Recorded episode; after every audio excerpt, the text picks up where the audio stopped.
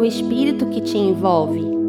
Em Damasco havia um discípulo chamado Ananias. O Senhor o chamou numa visão. Ananias, eis-me aqui, Senhor, respondeu ele. Atos 9, 10. Damasco era um lugar de homens que conheciam ao Senhor. Não só conheciam, como viam sua glória. Quem vê o Senhor tem governo para ativar visões fechadas. Aquele que avista os céus e enxerga o Pai, recebe autoridade de envio, autoridade para se mover na mesma unção que é derramada sobre ele.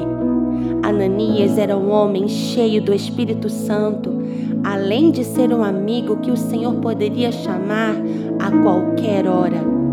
Ele estava sempre atento às manifestações liberadas do trono. Deus o conhecia e o chamou pelo nome. Mas a questão no contexto não estava em Deus chamar, mas sim em quem poderia ouvi-lo pelo Espírito. Quem estaria conectado o suficiente para parar, ouvir seu nome e depois responder? Em uma visão, Deus chama Ananias e ele reage imediatamente.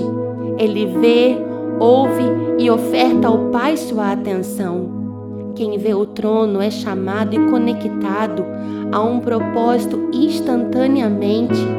Ele não era alguém de renome, era apenas um discípulo, um discípulo que via, ouvia e respondia às necessidades do Pai. O céu precisa de alguém assim, alguém que veja e responda, alguém que interaja com seus propósitos. Ananias vê Deus em uma visão e é enviado a uma rua chamada direita para impor as mãos sobre um homem chamado Saulo, a fim de que ele voltasse a enxergar. Quem vê a Deus pode ativar outras visões. Agora, Ananias liberava sobre Saulo a mesma unção que o envolvia. Como ele via o Pai, via o sobrenatural, agora ele ativa a visão de Saulo e faz cair as escamas da sua cegueira. Sobre Saulo é liberado o mesmo espírito que interagia e envolvia Ananias em sua rotina diária. O espírito que te envolve é o mesmo que você manifesta. O espírito que se relaciona contigo é o mesmo que você libera.